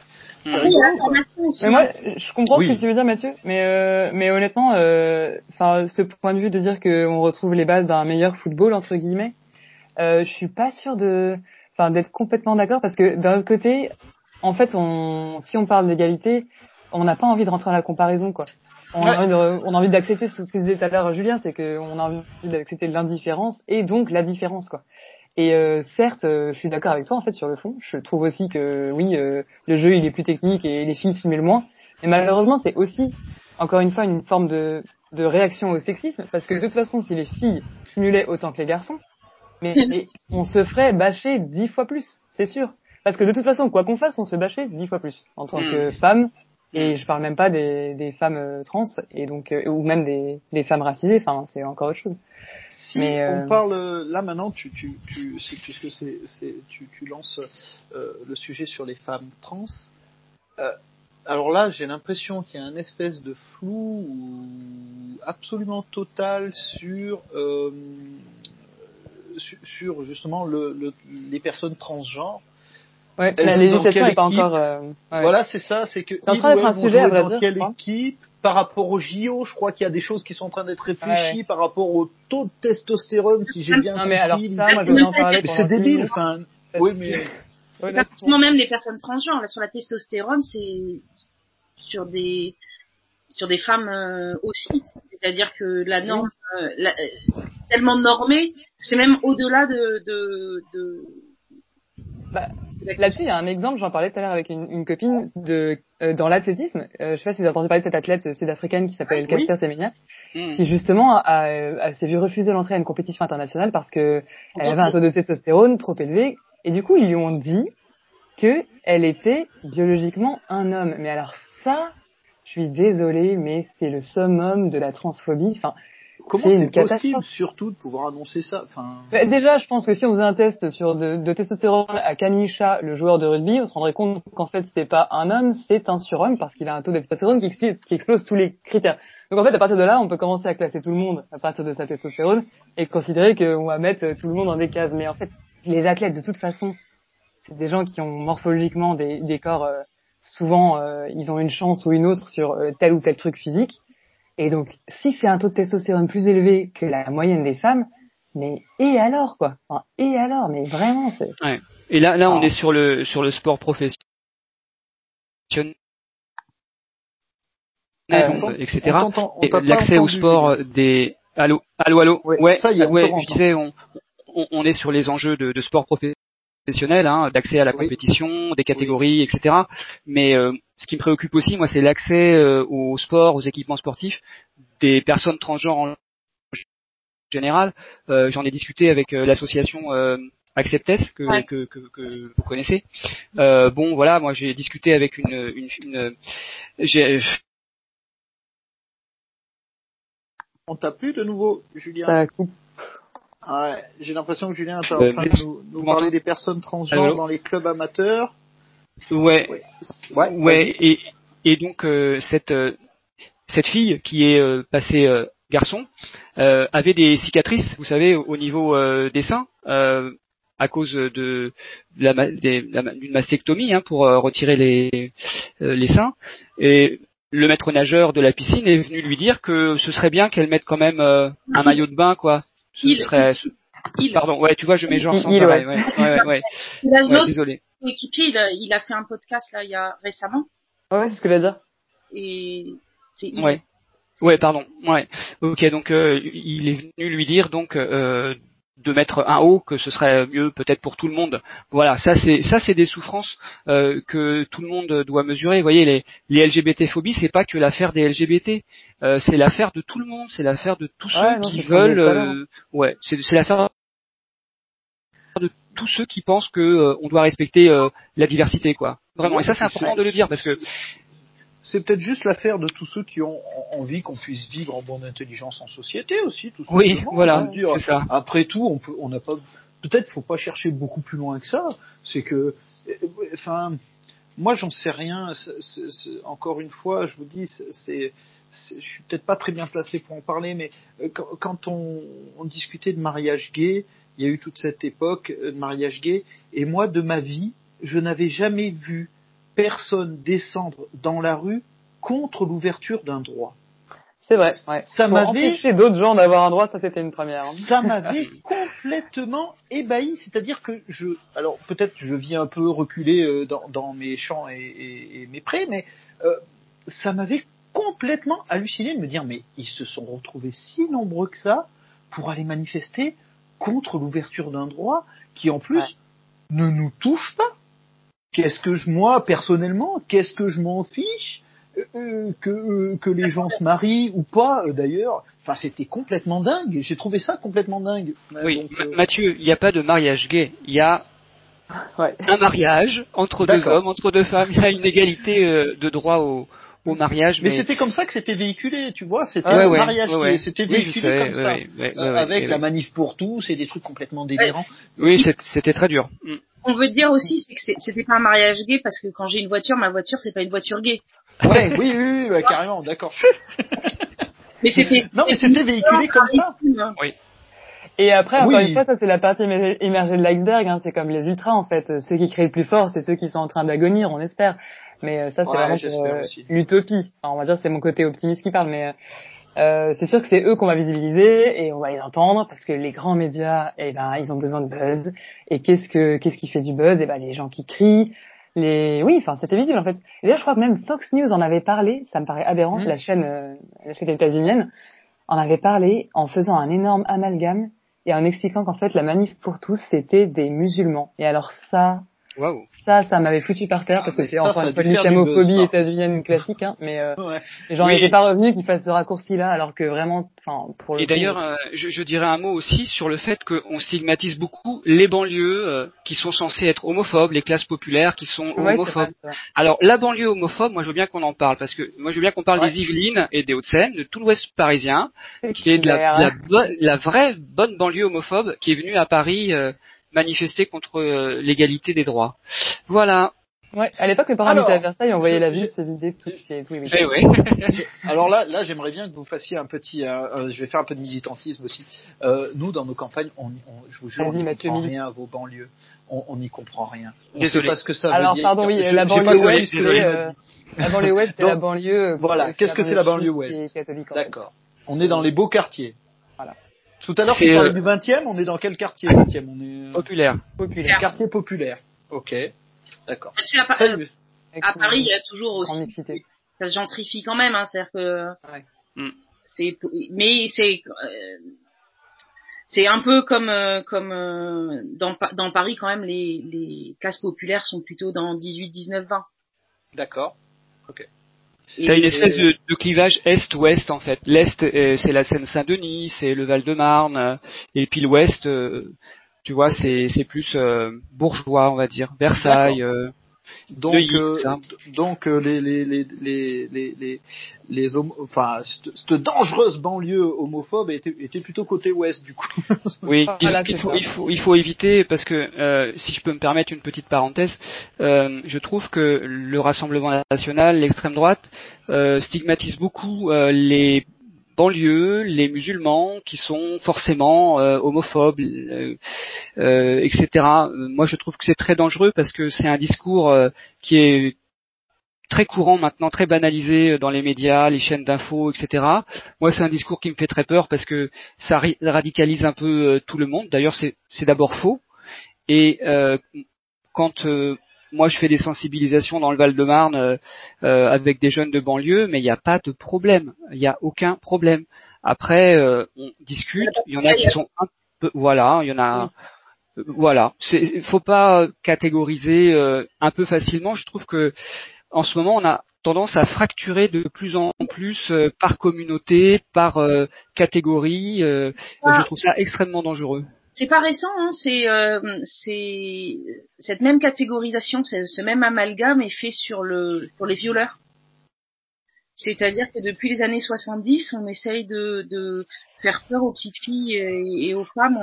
Et le violeur, c'est l'étranger, c'est la personne qui qui va vous agresser le soir, alors qu'on on sait que statistiquement, les personnes qui sont agressées, souvent, elles connaissent leur agresseur. Oui, oui, c'est clair. Et c'est dans les familles, hein, souvent les bonnes familles. Vrai, c'est dans les familles. Et, euh, et si tu regardes les, il y a, il y a une, c'est Valérie Ré-Robert qui a écrit un, un livre passionnant euh, là-dessus et qui, qui montre que euh, on essaye de, de, de, de stigmatiser une population qui est pas plus euh, agress- euh, agressante que les autres et je pense que c'est la même, le même ressort sur l'homophobie. Où on essaye Ouais, bah, de stigmatiser une population pour se dédouaner, euh, pour dédouaner le reste de la population. En fait, oui, c'est souvent, enfin, c'est un peu le même principe que pour toute discrimination. C'est ceux qui, en l'occurrence, dirigent et ont le pouvoir. Si on fait une généralité, et en l'occurrence, je pense qu'on peut la faire, c'est des mecs blancs, cis de plus de 50 ans. Globalement, si on regarde une photo du G20, euh, c'est pas compliqué. je pense qu'il y a 17 personnes sur 20 qui sont des mecs blancs, cis, euh, hétérosexuels, etc.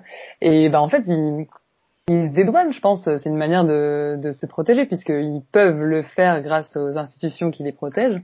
Autant essayer d'instiller cette espèce de doute euh, envers toutes les minorités qui pourraient potentiellement euh, agresser ce que eux considèrent qu'est vraiment la France, quoi. Enfin. Et, et puis euh, il faut pas oublier que la peur fait voter. Oui. Et la oui, peur vrai fait que peur fait voter. C'est c'est le meilleur moyen d'aller mettre de, de, de mettre des bulletins dans les urnes, c'est Ouais. c'est la peur. Après Euh, Mathieu, j'espère qu'on n'a pas un discours trop parisien parce que Ah non euh, voilà. Désolé. Hein. Non, non, non, non, pas du tout. C'était juste que euh, Une bonne on question. entend beaucoup. euh, non, mais on entend beaucoup dans les. Euh, moi, j'écoute euh, pas mal de podcasts, etc. Et souvent, les mecs ils parlent de rive gauche, rive droite, etc. Et du coup, je me dis, mais en fait, moi, j'y comprends rien. je, je sais pas de quoi ils parlent, les gars. Moi, je, vite rien. Donc, euh, donc, je suis content justement d'apprendre qu'on puisse le dire, le poser. Où est-ce qu'on est, à l'ouest, est. Euh, voilà. Moi, c'est vrai que Paris, j'y suis allé deux fois dans ma vie. Euh, je, je- j'ai pas. Je pense. Et donc vous, euh, donc vous en Ardèche, vous êtes où exactement? Nous, nous, on est en Ardèche. Mais euh, Julien, mais euh, moi par exemple, je suis né à Guéret dans la Creuse. Hein, on n'est pas forcément, euh, on est souvent les Parisiens sont pas parisiens. Ouais, les Parisiens, Bien sûr. Parisiens. J'ai- J'ai j'ai une petite question pour Hélène, euh, pour euh, chan- changer légèrement de sujet. Euh, tu as deux petites filles, Hélène. Euh, c- Comment elles, elles vivent ça à l'école? Je veux dire, est-ce que c'est compliqué pour elles? Est-ce que finalement tu vois que les choses sont plutôt euh, cool Euh, Comment Enfin voilà, comment ça se passe Si ou d'avoir des mamans lesbiennes. D'avoir, est-ce que pour elles, d'avoir des mamans lesbiennes, est-ce que c'est compliqué, plus compliqué, euh, ou est-ce que finalement on est rentré dans quelque chose qui s'améliore et qui devient un peu plus euh, euh, pas normal, mais justement ce droit à l'indifférence, etc. Que- que- Qu'est-ce que, comment ça se passe? Si c'est pas indiscret, si tu non, veux en parler. non, on peut en parler, on peut en parler bien sûr. Elles sont petites, elles ont 3 et 7 ans. D'accord. Euh, nous, quand on a commencé à, à fréquenter les gynécos, le- la maternité, l'école et tout ça, on est, on est arrivé, euh, on était une famille déjà. Et déjà, faudrait pas voir, enfin, faudrait pas qu'elles en aient des ennuis parce qu'elles vont nous trouver. Mais il se trouve quand il y en a pas, il y en a, non, il y en a vraiment, je peux, pas dire qu'il y en, qu'il en ait eu. Euh, et euh, vraiment quoi, euh, que ce soit à Marseille ou en Ardèche. Euh, après, elles- après encore, elles sont petites, mais c'est vrai que c'est pas. Irène, elle le dit à ses copains, copines d'école, euh, ils viennent à la maison et euh, et, et peut-être que ça jase dans notre dôme, mais que mais pas pas devant nous quoi. Après, il y a des questions un peu maladroites ou des choses que, qui sont un peu récurrentes, genre qui a porté, euh, le- comment vous avez fait tout ça, alors que c'est pas des questions qu'on pose aux hétéros. Bien Et, sûr. du coup, c'est Mais, mais je pense qu'on peut, on peut et puis il faut peut-être pardonner la maladresse. euh, Non, parce que moi, je- moi, par exemple, je me sens, je me sens hyper maladroit, euh, très, très honnêtement, et pourtant il n'y a aucune euh, malveillance euh, chez moi. Ah oui, non, mais c'est ça, Mais, et du coup, on peut discuter, quoi, mais... À la limite, je trouve ça même plutôt cool que les gens posent les questions, même si elles sont maladroites, mais au moins le dialogue est là. Au Oui, oui, moins il y a quelque chose. Non, non, c'est ça. Mais, Ouais, t'as raison. Ouais. je pense C'est vrai. que... Après, il y a des militants fatigués qui diront qu'il vaut mieux se renseigner soi-même avant de poser des questions, mais ça, c'est un autre débat. Ouais, ouais, ouais. Je sais que ça reste un sujet parfois. Oui, je comprends, mais je, je, je comprends ça. mais dans je- je- situation comme celle-là, c'est très bien d'en parler. hein. Mais, mais puis même, moi, je, je le comprends pour avoir euh, travaillé avec des, par exemple, des, des personnes autistes euh, violentes. euh, J'avais parfois autour de moi toujours un peu les mêmes questions. Finalement, je trouvais que je finissais par trouver un peu absurde et un peu bête. Ah je- Et, et honnêtement, alors qu'en fait, eh ben, alors autant on va pouvoir croiser euh, des personnes euh, gays, lesbiennes, etc., qu'autant des personnes autistes violentes qui plus est. Alors là, pour le coup, on en croise quand même très très peu. Donc finalement, il fallait que je me fasse à cette idée que les gens euh, simplement questionnaient quelque chose qu'ils ne connaissaient pas, et, j'essayais de répondre plus ou moins. Mais euh, mais voilà, je comprends, voilà, je comprends le militantisme, euh, le militant euh, fatigué, et, et en même temps, euh, je me dis, euh, continuez à nous répondre à nos questions quand on est idiot, parce que parce que sinon on va rester idiot en fait. Donc Pour chaque militant fatigué, il y en a un qui est pas encore fatigué. ouais, normalement. Ouais, tour de rôle des fois. Voilà. Ah ben oui. Euh, moi, j'étais euh, j'étais ravi. On a fait 1h20 ensemble. Euh, alors, je vais vous laisser tout ouvert, c'est-à-dire que vous allez avoir tout le temps que vous voulez pour aborder tout, sujet que vous voulez pour clore cette émission, sans aucun problème. Euh, J'espère qu'on a fait un petit tour. J'espère qu'on a parlé à peu près de ce que vous vouliez parler. Euh, je vous laisse, euh, je vous laisse la parole. Pe- Peut-être qu'on peut commencer par Hélène? Eh ben, euh, déjà, merci. euh, C'était chouette euh, de vous rencontrer, de vous écouter. Euh, moi, je voulais juste euh, évoquer euh, euh, la coupe Bernard Tapine, qui me réjouit beaucoup chaque année, même si je suis pas euh, parisienne et ça. enfin, euh, je veux dire que ça rayonne vraiment et que ça vraiment, ça met mon cœur en joie chaque année. Et- Tu nous expliques? Tu nous expliques bah, ce que c'est, Hélène? Cathy expliquer euh, le tournoi. Non, mais tu peux expliquer. Mais promis, en tout cas, Hélène, si on gagne la, si on gagne la main de René, on te la dédiera. Ah, merci. Le mari de Céline Dion, hein, pour préciser, je viens juste d'apprendre ça ce soir. Donc la Bernard Tapie, c'est Le le, trophée de, c'est le trophée de le la coupe. tournoi parisien euh, que, que, tout- que toute joueuse a envie de, a envie de. C'est le tournoi cool que toute joueuse a envie de faire. C'est un tournoi de five. Euh, euh, où rien que le nom euh, comprend, euh, enfin, le sérieux du tournoi. Alors il y a des joueuses qui, il y a des équipes qui viennent pour gagner. Nous, on on n'est pas forcément dans cette optique-là. On a aussi parce que ça, on l'a pas dit au début du podcast, mais les dégommeuses, euh, c'est euh, un club qui, enfin c'est une association déjà, c'est pas un club puisqu'on n'est pas affilié à la fédération française de football par exemple, mais tout le monde peut jouer et c'est important, c'est euh, tout âge, tout tout niveau, toute condition physique, euh, toute origine. euh, euh, rien ne doit venir entraver la pratique du foot. Donc, euh, par exemple, l'adhésion aux dégommeuses, c'est 20 euros, c'est et vous pouvez être exonéré. C'est-à-dire que c'est vraiment euh, tout le monde a le, dro- a, a le droit de participer à un tournoi, quel que soit son niveau, et on ne fera pas une composition d'équipe pour gagner le match. Bah, c'est peut-être ça le vrai football en fait. C'est Ouais. peut-être ça le vrai foot en fait. Parce que moi je le dis régulièrement dans les émissions, le vrai foot c'était les deux cartables dans la cour de récré. Hein. Et, et du coup c'est cool. Moi je suis je suis euh, ravi que vous puissiez exister. Donc pour toi Hélène c'était la, la coupe Bernard Tapine. Euh, on continue par Pauline peut-être? Euh, bah déjà merci de l'invitation, c'était super chouette de faire ça avec vous. Et euh, et non bah je sais pas quoi dire pour finir à part que c'est bien de finir maintenant parce que je vais pouvoir aller boire un demi en terrasse qui vient juste de réouvrir et ça c'est pas rien. Donc on va pouvoir célébrer tout ça et l'avènement du football féminin. ouais. Et non euh, un dernier mot pour clore peut-être juste simplement euh, que oui le but ultime c'est que enfin un jour on nous foute la paix sur tout type de discrimination et que je pense que pour nous foutre la paix, ben, il faut s'éduquer. Voilà. Et que ça passe par tous les niveaux de la société. Si c'est- Ouais. Bien d'accord avec toi, Julien. Euh, Julien.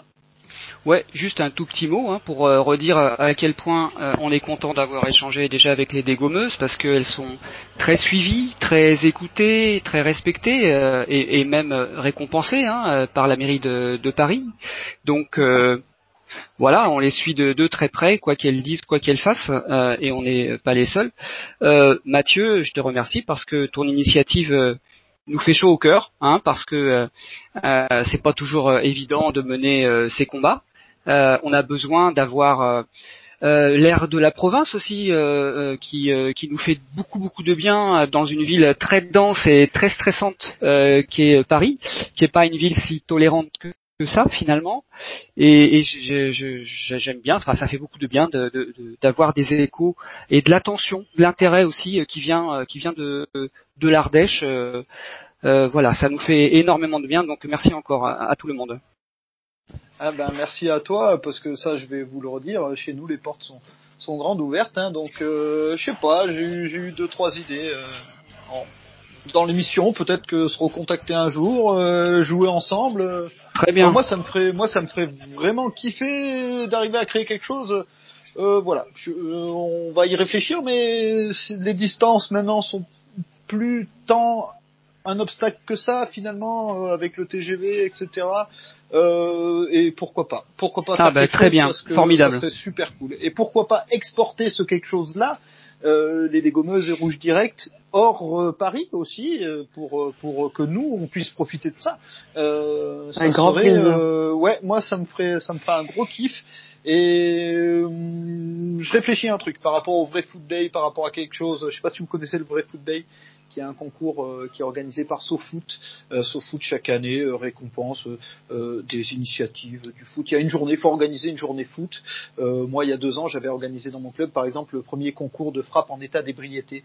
Euh, donc, euh, on avait organisé le championnat du monde de frappe en état d'ébriété. C'était assez drôle. Ah. Alors, la gendarmerie nous avait prêté des lunettes de simulation d'état d'ébriété et euh, Ah. d'état de et de, de- Ah, et voilà et de consommation de drogue.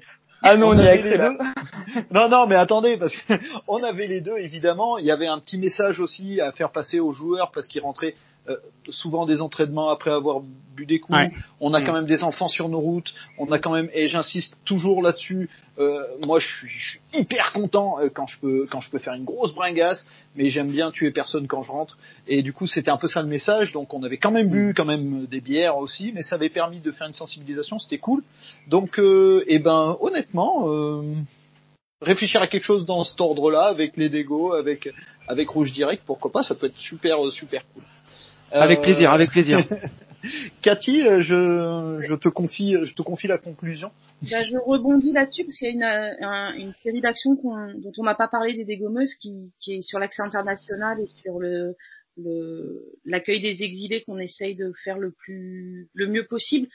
Euh, et donc on organise. Alors d'abord on accueille des, des personnes ex- des personnes exilées euh, lesbiennes, trans dans, dans notre équipe, euh, comme on accueille. On essaye en tout cas d'accueillir au mieux. Mais aussi on fait euh, on a on a fait plusieurs Foot for Freedom euh, dont le premier était à, à Issingeau, pas très très loin de, vu de Paris, pas très très loin de chez vous, vu de Paris. C'est vrai. C'est vrai, non, pas très loin de chez nous, c'est vrai. Et l'objet c'était euh, de retourner sur les terres d'une dégommeuse pour aller jouer euh, bah, chez elle, parce que c'est nous on se rend compte aussi que c'est facile, c'est peut-être plus facile d'être lesbienne euh, et de s'afficher lesbienne sur un terrain à Paris que de le faire. euh, c'est peut-être plus facile de le faire à Paris que de le faire chez soi. Et donc, bah, maintenant qu'on est out à Paris, revenir chez soi. Et on en profite en même temps pour jouer aussi avec des CADA et, et jouer avec des personnes exilées. Donc, on pourrait aussi peut-être organiser un, un Foot for Freedom. euh, Carrément, Ouais, carrément. Ouais, ouais, très très très très très intéressé C'est la main de René à Hélène. Ah oui Euh, me- merci pour tout ça. Je sais pas, Pauline, si tu as autre chose euh, à, à poser avant, avant qu'on conclue. Euh, non, c'est tout. C'était très bien. Hâte de continuer la lutte. Moi, j'aimerais bien qu'il y ait des rôles modèles, euh, qui, même, même euh, avec mes 40 ans, j'aimerais bien qu'il y, ait- qu'il y ait plus de, plus de sportives, euh, alors plus de footeuses, mais plus de sportives euh, out, et que euh, enfin en France, on, on puisse s'identifier euh, Mm. et que euh, si vous avez besoin d'accompagner, je sais pas s'il y a des, des, des lesbiennes connues et qui- enfin des joueuses connues qui, qui t'écoutent, mais si elles ont besoin d'accompagnement, on- est là. Enfin, on aimerait bien qu'elles qu'elles sortent du placard. Alors, on donnera toutes les coordonnées, toutes, toutes, toutes les coordonnées, la bibliographie et tout. Je, je, je compte sur vous. Euh, quand on, on- on finit l'enregistrement, on restera cinq minutes ensemble. Euh, Désolé, euh, on va retarder un tout petit peu ta bière. euh. on va retarder ta terrasse, mais ça va le faire. Euh, et comme ça, on, on- vous me transmettrez toutes ces infos-là. Euh, oui, alors ça c'est important. En effet, après tout, on n'est pas à l'abri d'une d'une bonne surprise. Euh, si euh, des joueuses nous écoutent, euh, et il y en a, euh, en effet, elles peuvent contacter les dégommeuses. Et si des joueurs nous écoutent, euh, Rouge Direct peut être aussi euh, contacté, je suppose. Donc, euh, Oui, bien sûr, donc- bien donc- sûr. Donc voilà, l'idée. euh, L'idée aujourd'hui, c'était modestement euh, d'évoquer un sujet qui qui me paraît euh, hyper important et en fait finalement je suis je suis un peu triste qu'on soit obligé de faire des émissions pour ça parce que ça, ça devrait plus être le cas maintenant en 2021 on- ça devrait être quelque chose d'absolument logique et, et voilà. Mais en tout cas si on a pu euh, je, je sais pas peut-être pas forcément servir à quelque chose mais si, si on a pu tout simplement euh, faire réfléchir certaines personnes j'en suis euh, j'en suis très très très heureux. Euh, voilà. Je- j'encourage euh, les gens à regarder vos actions regardez ce que vous faites regardez comment vous le faites et, surtout euh, cette, euh, ces actions joyeuses parce que je trouve que c'est c'est celles-là qui vont marquer. Euh, Mettez-nous des couleurs dans les tribunes, franchement on en a besoin. Quand les, les spectateurs vont revenir dans les tribunes, euh, peut-être qu'en effet on aura, on aura besoin de, de, de, de beaucoup de rainbow aussi dans les tribunes parce que parce que c'est joli comme sur les maillots de foot finalement. Ah mais oui, c'est ça que je voulais dire pour le mot de la fin, c'est que ce qui m'a épaté chez les dégommeuses, vu que je suis nouvelle, c'est que vraiment, il y a une forme de génie lesbien dans l'organisation des actions dont tu parlais. Ça, c'est Yes. ça, c'est un livre que je cite parce qu'en vrai, c'est Alice Coffin qui l'a écrit et je le recommande pour ceux qui sont intéressé par la cause. euh, voilà, exactement. Et ben il Et, faudra le euh, dans non, la bibliographie. chez les dégommeuses, c'est que dès qu'il y a un truc qui est proposé, si des personnes sont motivées, et ben en deux secondes, tout s'organise et tout se fait. J'adore. Et c'est genre ça, ça marche euh, super bien en C'est fait. Tout génial. roule, tout le monde est. Je sais pas, moi je suis super étonné à chaque fois, alors qu'en confinement et tout ça, c'était pas forcément évident, mais dès qu'il y a eu un truc qui a, qui a été lancé, ça a toujours été suivi euh, de manière hyper efficace. Il suffit qu'il y en ait deux trois qui se chauffent pour que ça fonctionne. Enfin c'est épatant. Donc Donc, je peux avoir de l'espoir pour mon. Food for Freedom. euh, je peux je peux avoir de l'espoir pour mon Food for, Food for Freedom euh, euh, en Ardèche quoi. On avait une ardéchoise, mais euh, va falloir la brancher pour euh, Ah, bah. Ah ah ben voilà voilà voilà. Et euh, ben je vais vous remercier grandement d'avoir été là. Encore une fois, j'étais hyper fier de vous avoir euh, et, et, et hyper content. Tout simplement, je suis euh, très heureux d'avoir fait cette émission avec vous.